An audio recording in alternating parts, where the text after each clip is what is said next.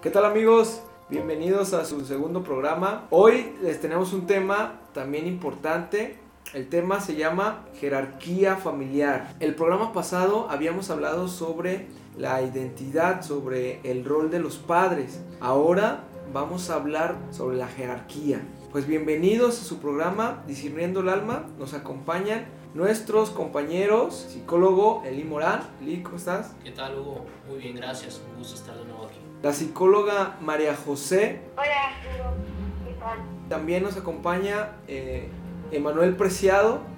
Emanuel, ¿cómo estás? Muy bien, muy bien, muy contento de estar aquí con ustedes. Y por último, más no menos importante, Jorge Castro. Afirmativo, ¿cómo están todos? Un placer estar aquí de nuevo en este foro. Pues bien, ¿qué serán las jerarquías familiares? Iniciemos por ahí. ¿Qué es una jerarquía familiar? Una jerarquía familiar es aquella posición, aquel lugar, aquel establecimiento que el miembro de la familia ocupa dentro de la dinámica familiar.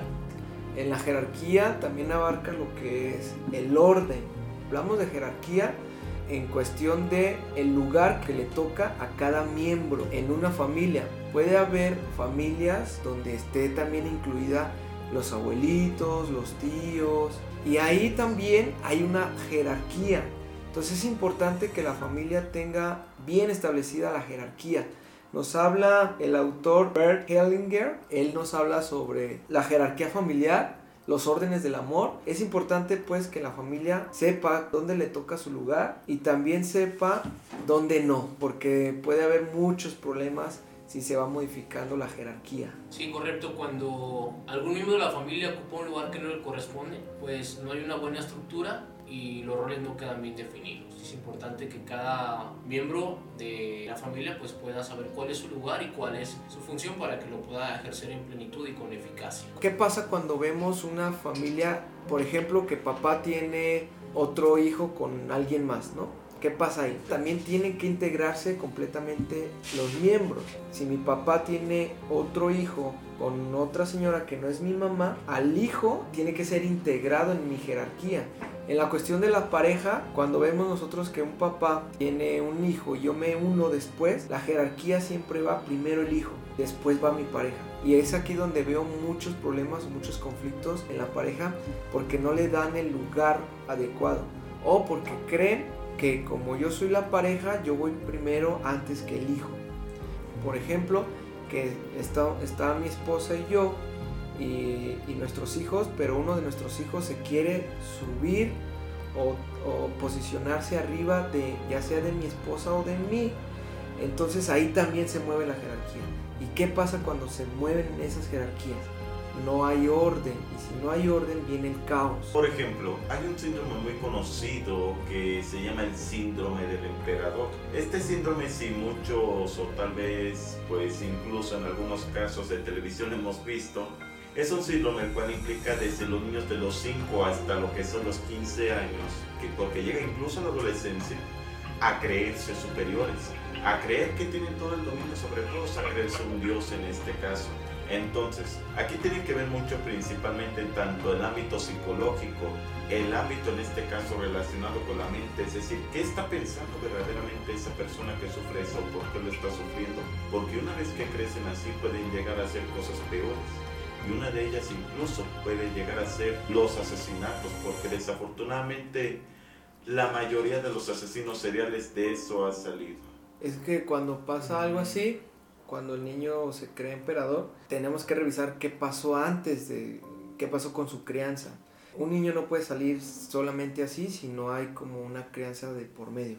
Por ejemplo, si vemos que, los papás le dan todo al niño, eh, lo que diga el niño está bien, eh, inclusive si el niño me pide mi permiso para salir, luego va con la mamá y la mamá dice que no, entonces yo le dice el niño, pues es que mi papá sí me dejó y pues mi papá es el que manda, el que dice.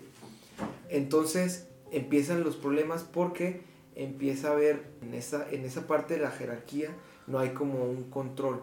Entonces empiezan a haber problemas entre pareja por el hijo, pero no es tanto el hijo, sino es la forma en cómo los papás van manejando la crianza y la educación del Sí, hijo. porque si nos damos cuenta aquí es cómo está creciendo el infante en primera. Imaginemos, está creciendo en un ambiente de violencia, en un ambiente en el que simplemente no se siente valorado, porque no le prestan la suficiente atención, entonces, ¿qué va a hacer de él definitivamente? E incluso en la mayoría de los casos pueden llegar a acabar en las drogas o en cualquier otro vicio, porque no se sienten con la mayor atención y luego terminan siendo superiores diciendo, bueno, yo no tuve la mayor atención, a menos tú me la vas a tener ahora a mí porque yo quiero o porque yo mando, porque nunca me dieron lo que nunca quise que fue el cariño. Yo creo que este asunto más bien es de límites, ¿no? De tú como papá no ponerle límites a tus hijos y en lo relativo a la atención, porque entre más atención le das a un hijo, más quiere. Sí, este, creo que ahí diste un punto importante, que es el límite. A veces se entiende por límite como, como la regla que se tiene que poner. No sé, de pronto hay niños como muy berrichudos y entonces dicen, ah, pues le faltan límites, ¿no? A ese niño pero lo que le faltan son reglas. A lo mejor el límite tiene que ver con qué persona se encarga en la jerarquía familiar de que esos límites, eh, de que esas reglas se cumplan o se sigan. Por ejemplo, dentro de, ahora uh, podemos como a tomar, ¿no? De la jerarquía familiar, eh, cada uno tiene su rol, porque cada rol tiene sus privilegios y sus responsabilidades. Entonces ahí se van marcando este, las reglas que va a tener el, ser hijo, el ser papá, el ser abuelito, si es que entra, el ser el hijo mayor, el ser el hijo menor y todo eso. También eh, lo marco como hijo mayor y menor porque a las responsabilidades límites pues van a ser diferentes por la edad que tienen. Entonces eso es como bien importante como lo de los límites como marcar, que la regla es que tienen que llegar a la casa eh, los, hijos mayores a las eh, 10 de la noche y quien marca el límite, pues los papás. Entonces, si no se está marcando el límite, claro, es decir, es a las 10 y qué pasa cuando no llegas a las 10, pues hay una consecuencia. Si no hay una consecuencia, si no se marca ese límite claro, entonces van a decir, bueno, 10, este, 10 y media, 11, 12, y no hay problema, todavía me siguen dejando salir, todavía es como, no hay tanto conflicto. Entonces, por ahí nos están marcando como límite. Claro, la regla está y la regla, así, de llegar a las 100, pero no hay un y no se está teniendo bien definido quién los va a dar. Y para eso también eh, quería tocar como parte de la, de la comunicación que debe haber para que el rol de papá tenga función jerárquica real y parte de los hijos los papás siempre tienen que estar de acuerdo con lo que pasa y es mucho que tenga que ver de la crianza. Los papás tienen que poner las reglas y los hijos tienen y los límites. Y los hijos las van a ir acatando y aprendiendo, que obviamente ya se pueden llegar a ciertos acuerdos cosas así, pero siempre es como que, ok, eh, los papás ponen las reglas, no porque, como decíamos el programa pasado, no porque nada más porque yo soy su papá y lo digo, sino que lo hacen desde este punto de tienen que tener respeto por los padres y tienen que seguir como estas reglas y esta jerarquía que hay. Si no, empieza así como comentaban, con papá sí se puede, papá se me deja salir, pero mi mamá no, entonces ahí se mueve un poco la jerarquía, porque yo ya sé que puedo ponerme al mismo nivel que mis papás y decidir por mí lo que, lo que yo quiera. Entonces es cuando se empieza a mover o incluso hay papás que, no sé, involucran tanto a los hijos en la parte eh, que, o sea, en su jerarquía, su rol de papá, que toman como, oye, decisiones como si van a dejar salir al hermano más pequeño, eh, o qué castigo le tienen que poner a tal, este, hijo por hacer tal cosa, y entonces los hermanos empiezan a opinar.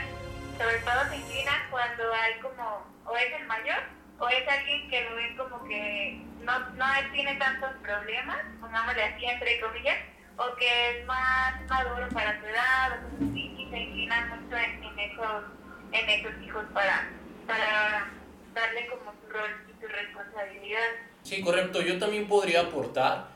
Aquellos hijos que no tienen límites es porque tienen padres que no tienen definida su jerarquía y su función dentro de la familia. Vemos a padres educando en base a la permisividad pero no al establecimiento de normas, límites y consecuencias. Recuerdo ahorita un, un caso donde estaba un chavo y eh, vivía en una familia extensa, eh, donde estaban los abuelos incluidos. Entonces eh, decía, bueno, es que yo no me siento muy cómodo porque está mi mamá y aparte están mis abuelos. Entonces mis abuelos me dicen una cosa, mi mamá me dice otra y ya no sé a quién hacerle más caso. Entonces ahí, ahí ¿qué hago pues?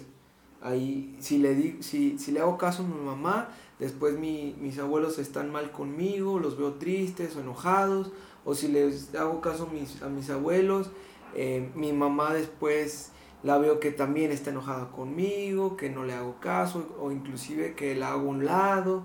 Entonces es bien, bien difícil, eh, y más porque en la casa donde vivimos es de mis abuelos. Entonces eh, ahí se mueve completamente y ahí ya no sé ni para dónde moverme. Pues. Yo le decía, es que mira, te tienes que poner en el, eh, fíjate en mamá, mamá, qué difícil es ser al mismo tiempo mamá y al mismo tiempo ser hija. Entonces, de alguna manera, cuando abuelos se van metiendo, eh, mamá se va posicionando como hija y la hija, o sea, el, hijo tú, eh, te, te, pones te pones como si fueras hermano de mamá. Entonces es bien difícil para la mamá todavía. Entonces, ahí, hay, ahí están bien, hay, hay que tener bien establecidos los límites. Eh, ok, a, mí me toca esto como abuelos, mi rol de abuelos es este y hasta ahí pues. No, no, no meterme más. A, ahora a ti te toca, yo ya fui papá, ahora te toca a ti hijo ser papá. Imagínate una mamá soltera, ¿no? O dejada. Pues yo mamá, yo me voy a trabajar y que el mundo ruede, ¿no? Yo trabajo, tengo hasta dos trabajos y me esfuerzo mucho y todo y pues quien termina siendo la de mamá y papá, pues son mis papás, ¿no? Porque yo vivo en su casa. Los abuelos. Este, los abuelos. Entonces, no puede ser hija y mamá a la vez. Sí, no, es, es, es demasiado complicado porque se quita de su rol, eh, mueve toda la jerarquía familiar, entonces ya no sabe para dónde moverse. Sí, ahora, ahora y, sí. Y, al final, y al final, el que paga el pato, pues es el hijo, ¿no? Porque le creas una confusión en la autoridad porque quien, por ejemplo, quien me mantiene es mi mamá, pero quien obedezco son mis abuelos, porque ellos son los que me crían, entonces en mi cabecita mis papás son ellos, aunque yo sé que mi mamá es fulanita, ¿no? Sí, exactamente, los, confunden demasiado, entonces empiezan a ver a la mamá como hermana o inclusive como alguien igual, ni siquiera mi mamá. incluso también vemos que los hijos que están en ese tipo de casos a los abuelos les llaman padres y no abuelos. Entonces de ahí empezamos de un punto de partida que está equivocado, porque ah, los abuelos pues no son los padres. De hecho yo coincido contigo y en mi muy personal entorno pues sí tenemos un caso así. Por ejemplo, mis sobrinas sí le dicen papás a mis papás, ¿no? Y es así como que tu papá fulano y tu mamá fulana, ¿no? Es como Y cuando llega mi hermana a la casa, eh, ella deja de ser su mamá y sus papás son mis papás, ¿no? Es una cosa extraña. Inclusive ella no vive con nosotros, pero sí pasa ese fenómeno. Sí, aquí se tiene que establecer bien claro. Los abuelos son los abuelos. Pueden tomar la figura del padre, pero no van a ser los padres. Siempre van a ser los abuelos. Y es, y es responsable eh, llamarlos abuelos, pues, porque son los abuelos y fueron, son los primeros. ¿Qué pasa si, por ejemplo, vamos a? Si yo soy un niño al que eh, por X o Y no tengo papá, no tengo mamá y me crían mis abuelos, ahí cómo les digo, mamá, papá o abuelos. No, abuelos. Indistintamente que nos, que sean mis papás de crianza, por así decirlo. Eh, sí, tiene que ser abuelos. Sí, aunque sea una familia compuesta, ¿no? Eh, digamos, digamos, que le puedes llamar papá o mamá, pero tú tienes que tener bien definido qué concepto tienen dentro de la familia, exactamente, qué representan, qué son, qué son abuelos. Porque si no, entonces a tus verdaderos padres los estás excluyendo. Y aunque no vivas con ellos, no los conozcas, pues no los reconoces. Ajá, y si no los reconoces, entonces hay otro problema. Pero, pues. pero si no vives con ellos, no los conociste, los huérfanos te tiraron los abuelos, como que meterlos a la ecuación, como que no se me, se me hacen sin sentido. Es que ahí le tienes que dar pertenencia. Ah, ok. Eh, en los órdenes del amor de Hellinger está la pertenencia, la jerarquía y el, y el dar y el recibir, el equilibrio entre tomar y, dar. Em, cuando no hay pertenencia o cuando no hay, cuando, cuando no los integramos, entonces los excluimos Digamos que yo soy mujer y me embarazo y en ese embarazo hay un aborto, ¿no?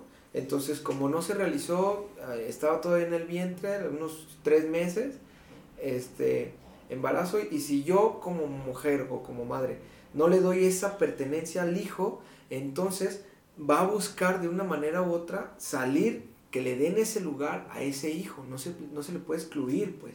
Igual con los papás, si eres un huérfano o si no, si no, hay, si no hubo papá, eh, tienen que entrar, pues. Tienes que reconocerlos y tienes que integrarlos. Porque tú vienes de, de dos, dos, personas, pues. Y estar consciente que ellos pueden darte una adopción, una adopción emocional o una adopción, pues, eh, paterno-materna, ¿no? Pero partiendo, pues, de que es una, una, una adopción. Y no los tienes que de, desechar, pues. O sea, no, no tienes que ser como si no existieran, pues. No, tienes que integrarlos, porque eso es tu, tu historia familiar, pues, tu historia. Entonces, en, la jerarquía pues viene esta parte. Cuando vemos que el niño se pone a la altura de la mamá o la altura del papá, entonces las jerarquías no están bien definidas, se mueve todo el sistema familiar, entonces vienen muchos problemas. Vemos por ejemplo en el caso cuando la mamá se vuelve hija y el, la hija se vuelve mamá, cuando la hija empieza a tomar responsabilidades que no le tocan a ella, sino que le tocan a la mamá, ahí hay una jerarquía movida porque ahí ya no está la jerarquía. La vez pasada estábamos hablando de los roles de los papás. Entonces, ese rol cuando se mueve, se mueve completamente todo el sistema. Si se mueve el rol de mamá, alguien tiene que sustituir o hacer el trabajo de la mamá. No se puede dejar ahí solo, sino que alguien lo va a tener que hacer. Entonces, si yo lo tomo, alguien va a tener que tomar ahora mi lugar. Y si yo tomo esos dos lugares, no va a estar bien, bien definido por mi identidad. Entonces, sí es importante ver qué onda. Ahora, ¿Qué hacemos cuando nosotros vemos, oye Hugo, ¿sabes qué? Pues ya vimos, eh, pues sí, sí, ciertamente mi hijo a veces eh, hasta inclusive se pone arriba que sus hermanos y él es el menor. Bueno, primeramente es ver cuáles son los automáticos y tratar de no reforzarles el que el hijo se ponga más arriba que sus hermanos. Todos son importantes, todos, pero en la jerarquía aquí hay el que nace primero es un poquito más el otro. No en cuestión como de discriminación, no, sino en, jerarquía. Exactamente, en, cuestión de jerarquía, porque él llegó antes que nosotros. Si mi hermano mayor llegó antes que yo, yo lo tengo que tomar desde esa, desde esa perspectiva y desde el respeto. Aunque mi hermano esté bien sopilote, pero si yo soy su hermano más chico, le tengo que dar un respeto a él. Vemos también esto Aquí debe de existir principalmente una especie como de atención en base a todos los miembros de la familia. Es decir, mayor unión, mayor solidaridad, o en este caso pues mayor solidaridad entre ellos. ¿Por qué? Porque lo único que puede provocar principalmente pues el alejamiento del mismo es esto, o sea, que, cada quien... No, no, no, para nada, porque si nos damos cuenta esas bases son importantes porque de lo contrario lo único que van a hacer es que guarden el rencor y ya. Algo complejo creo que se tiene más que ver con, con las responsabilidades que tiene cada uno. O sea, se me estaba ocurriendo, no sé si han visto, pero la serie de Marco. Sí. Ellos tienen, este, pues, ejemplos, ¿no? O sea, el hermano mayor y luego está, que sigue, el que sigue, el del medio, el más chiquito. O sea, cada uno tiene diferentes responsabilidades y diferentes cosas de cada uno. Y creo que tiene más que ver con eso, o sea, no tanto como si tienes un lugar, eh, o sea, creo que, creo que la palabra jerarquía se puede entender como, como si fuera como un poder, como en una empresa a lo mejor o algo así. Pero dentro de una familia se tiene que entender en cuanto a las responsabilidades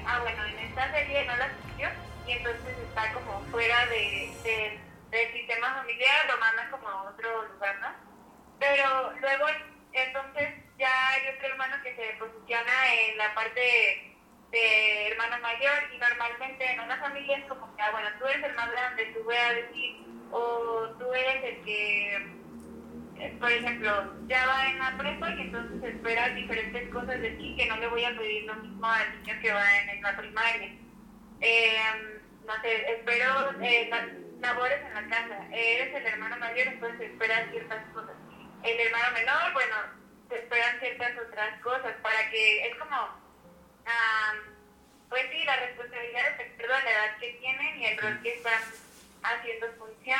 Lo que decían, cuando se mueven de roles y, de funciones y jerarquía, entonces eh, ya no se entiende, pues, como que, a ver, bueno, si yo soy el grande o soy el chico, porque a veces me tratan así y a veces me tratan de otra forma, porque a veces esperan de mí muchísimo y a veces este, nada les convence, o porque de todo me regaña a mí mi hermano puede hacer lo mismo y no le dicen nada, y entonces es como que eh, empieza esta confusión y, y este también pues tiene mucho que ver este eso, la edad que tienen, qué es lo que se espera, en qué momento de la vida están viviendo, porque todos son cambios, incluso para los papás, que ahora tenía puros niños pequeños, ahora tengo uno chiquito, uno que va en la secundaria, otro que va en la preparatoria, o sea, son también eh, diferentes como límites y reglas que se les van a dar a cada uno. Entonces, todo eso pues genera cambios y por eso es que es importante como decir,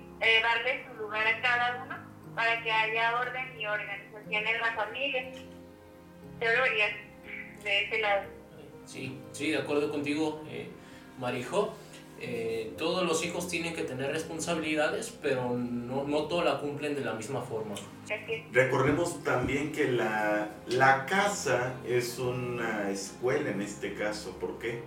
Porque enseña matemáticas por el número de la familia que verdaderamente formamos, por los que sí somos familia. Enseña español por el diálogo que verdaderamente practicamos unidos. Enseña biología porque verdaderamente valora el significado de sus vidas unidos.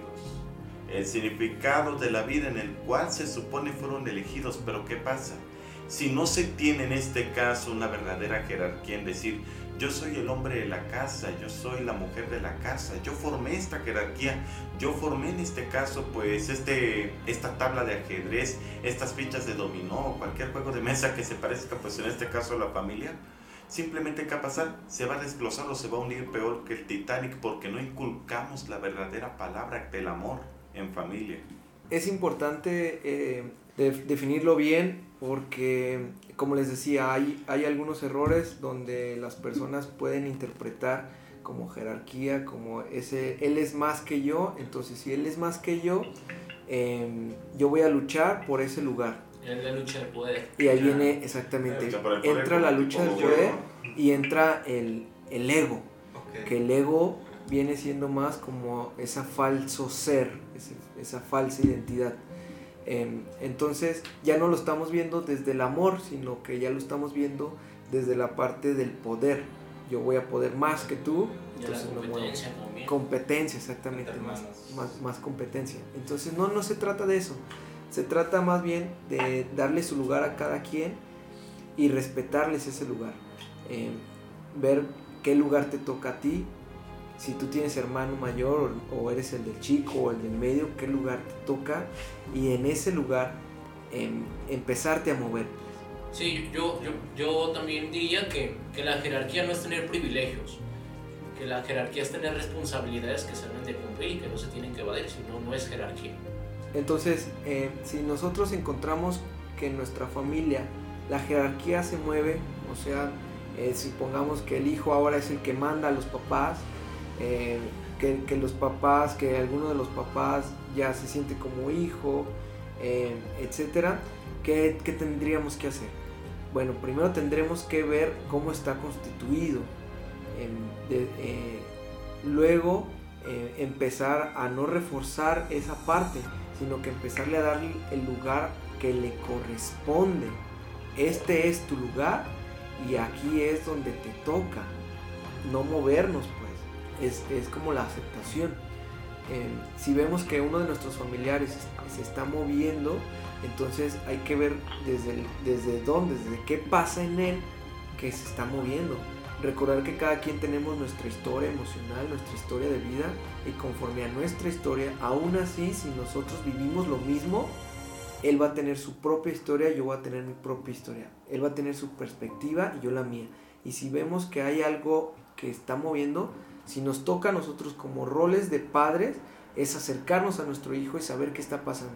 Si nos toca como hermanos, saber en qué momento me puedo acercar y en qué momento puedo ayudar. Y si no me toca a mí esa parte, entonces aún así, por más que yo quiera, em, dejarle a quien sí le toque.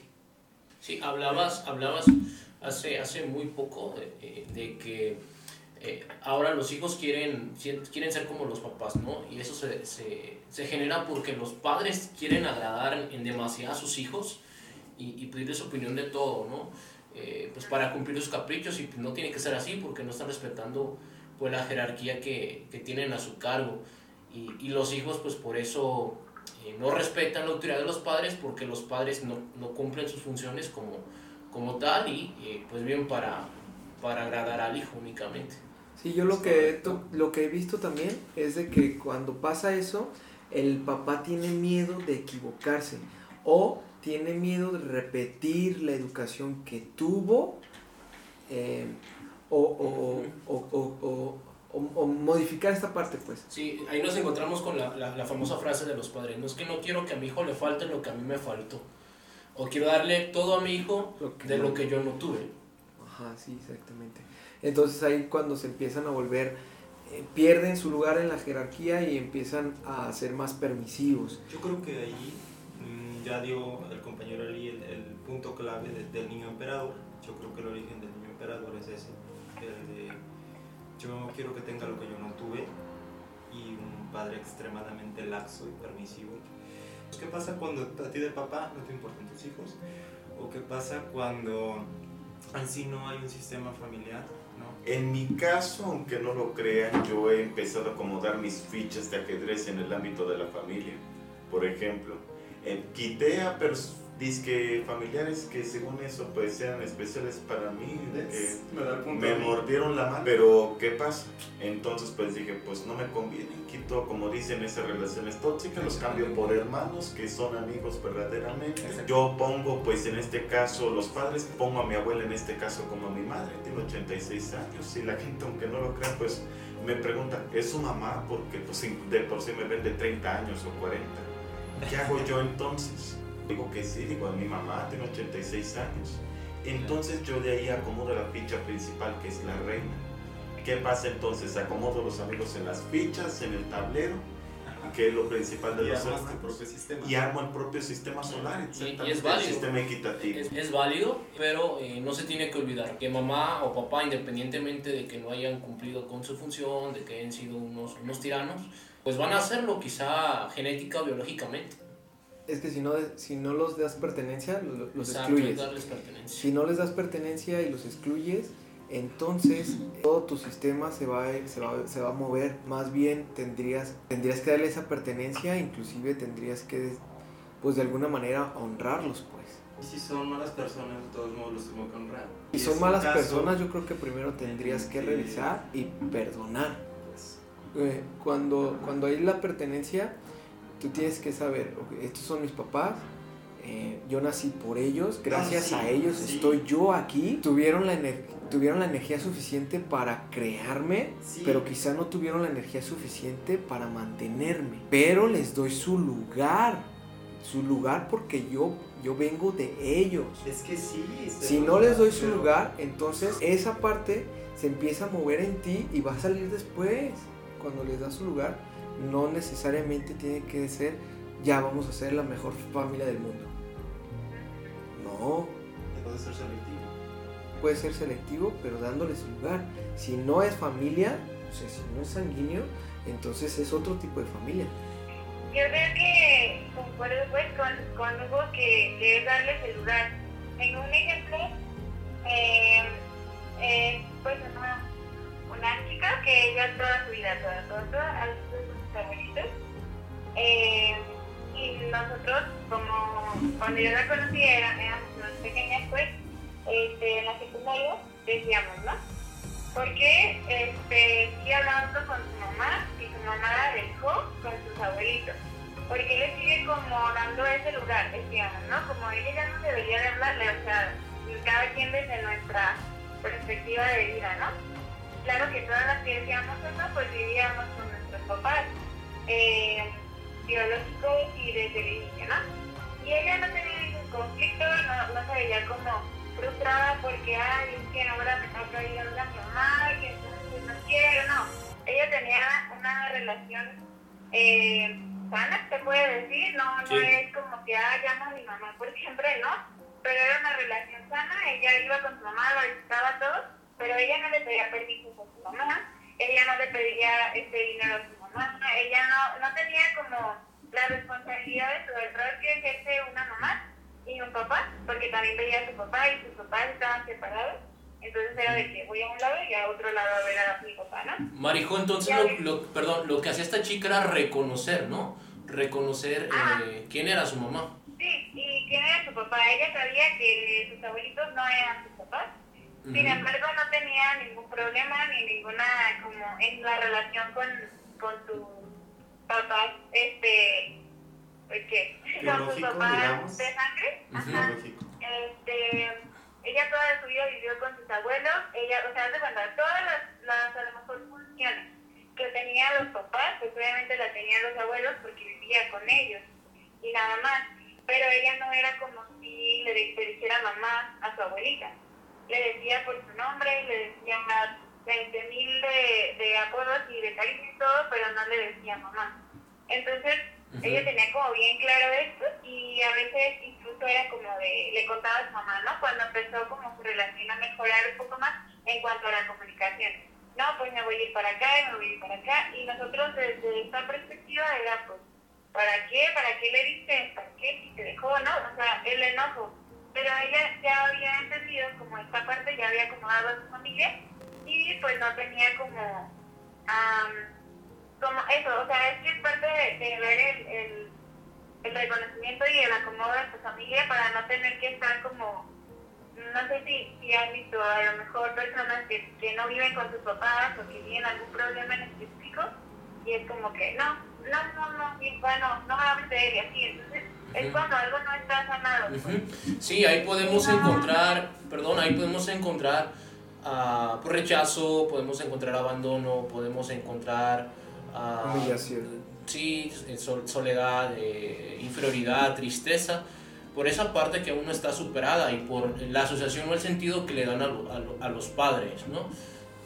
lo que podría, o sea, se podría trabajar, ¿no? O sea, si alguno de ustedes no se escucha, ¿no? Entonces teniendo como este conflicto de que es que sí, pero mis papás me han tratado súper mal todo el tiempo y yo no quiero reconocerlos y, y yo voy a, incluso hay personas que dicen que no tienen papás, este, o, o como que, no dices como si ya se hubiera muerto, pues.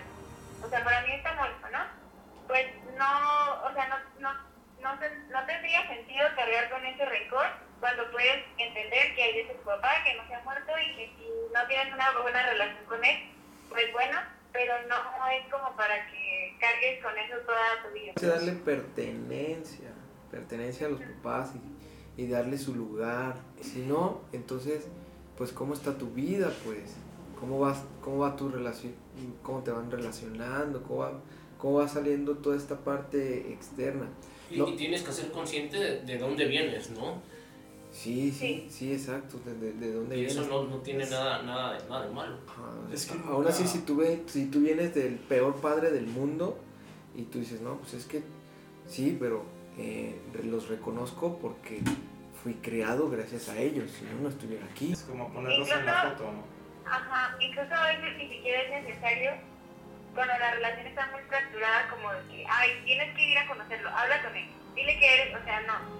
Pues simplemente eso se puede hacer en un proceso terapéutico cuando tú lo reconoces, le das la pertenencia, listo. O sea, tampoco es necesario como este encuentro, ni nada como que sea como Ajá, Por que ejemplo, ponen sí, eh, Porque si imagínate, si tienen una persona eh, que sus papás murieron y quiere darle Ajá. pertenencia, pues ¿cómo le van a hacer? Pues ir a la tumba. Pues foto. no, inclusive hay, hay, hay, hay que ni siquiera se necesita la foto, pues. O in- inclusive ni siquiera se necesita el nombre. Con el simple hecho de que tú los reconozcas y digas, gracias a ti papá, gracias a ti mamá, yo fui creado y sin ustedes no hubiera, no hubiera existido, eh, ahí ya les estás dando pertenencia y ya les estás dando la jerarquía que les corresponde. Exactamente, porque no es necesario pues tener ahí un retrato de familia bien visto, así como pues hasta en las mejores familias lo hemos visto que con retoque de oro diciendo, mi familia es feliz así que con los artistas, no. Aquí es necesario decir, bueno, no está esa persona ahí, pero sin embargo algo le podemos deber aunque sea muy pequeño. Porque si nos damos cuenta incluso las personas, o más bien en el caso de los niños y adolescentes que no tuvieron esa relación con esa persona, que los dañó, o por ejemplo, que nunca estuvo con ellos en el momento preciso. Vemos, por ejemplo, en varias películas, ya sea en Tierra de Osos, por ejemplo, que nuestro público quisiera también que la volviera a ver.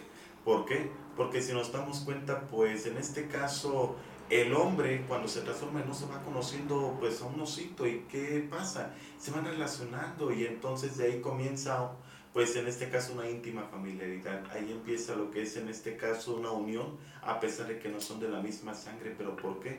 Porque se ven como una familia, porque ve ahí a esa persona que no tuvo en su vida. Entonces, si aquí verdaderamente queremos llegar a lo que sería pues a una equidad en ese ámbito, podríamos decir que también podríamos contar con personas que también han estado con nosotros y no nos damos cuenta. Bueno, pues ya, ya vamos al, al final del programa. Conclusiones. Yo solamente puedo decir que si en alguna ocasión estamos pasando por esta jerarquía pues desubicada, más bien más desordenada que una ficha de ajedrez, es cuestión de ver quién es la reina, quién es el rey o cómo puedo acomodar mi tablero, si lo guardo o lo dejo ahí libre. Sí, bueno, la jerarquía no es, no es un, un- un sinónimo de, de autoritarismo, de poder, ni tampoco como eh, esa vinculación con, con lo empresarial. Es, es cumplir con, con tu responsabilidad, es, es saber llevarlo a cabo y sobre todo eh, saber hacerlo.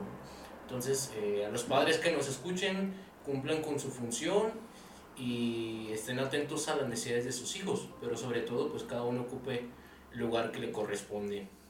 Eh, yo creo que sí es importante, como comentan mis compañeros, el hecho de, de saber de quién vienes, sí, es todo lo que tengo para Ujú. decir. Sí, yo, yo solo para rescatar lo que comenta Manuel, depende mucho de la historia de vida que tienes, de las experiencias que vas formando a través de la vida y también pues de cómo eh, trates de adaptarte a la vida, ¿no? de cómo eres resiliente. Y depende también de Exacto. cómo valores tu vida y cómo te sientas en el entorno en que vives, porque quieres vivir, no solamente vivas, sino que existe. Existe y vive a la vez. Pues nada más de agregar que, que es muy buen momento, que si nos escuchaste y algo de esto te movió un poquito, pues de que seas el, el héroe de tu vida, ya no victimizar, ya no echar culpas, sino hacernos responsables y cambiando cosas que, que podamos mejorar.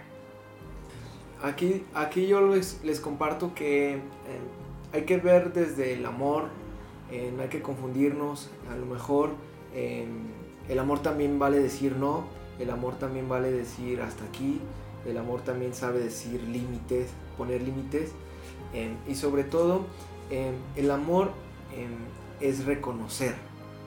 Si nosotros no reconocemos, entonces eh, no existimos, pues. Así de fácil. Si no reconocemos a nuestros padres, entonces nos, no, nos, no nos estamos reconociendo a nosotros, porque nosotros venimos de ahí. Eh, es importante, pues, papás, eh, que se den cuenta cómo va tu relación con tu hijo, cómo va la relación con tu esposa, cómo va la rela- relación con tus iguales. Hijo, cómo va tu relación con tus padres. Y si algo no te checa, no, no, estás conforme, no estás... eh, yo te invito a que te eches un clavado a qué está pasando contigo, qué está pasando eh, en tu interior, en tu corazón, para que puedas sanarlo y no estés anclado a una situación donde quizá sanándolo eh, puedas vivir mucho mejor. Pues muchas gracias amigos, les agradecemos en este programa. Los estamos invitando al, próximo programa. Recuerden nuestras redes sociales, si quieren cita con Elise, si quieren cita con Marijó, si quieren cita con Human Mental, eh, comuníquense con nosotros. El el teléfono. Mucho gusto se los proporciono, es el 3321 662880, lo repito, 3321 662880 y pertenezco también a una red psicóloga se llama Puerta a la Razón o en mi perfil personal como Cristian. Tu teléfono. Sí, claro, es 33 34 81 39 07. O si no, también a Human Mental 33 16 03 13 79.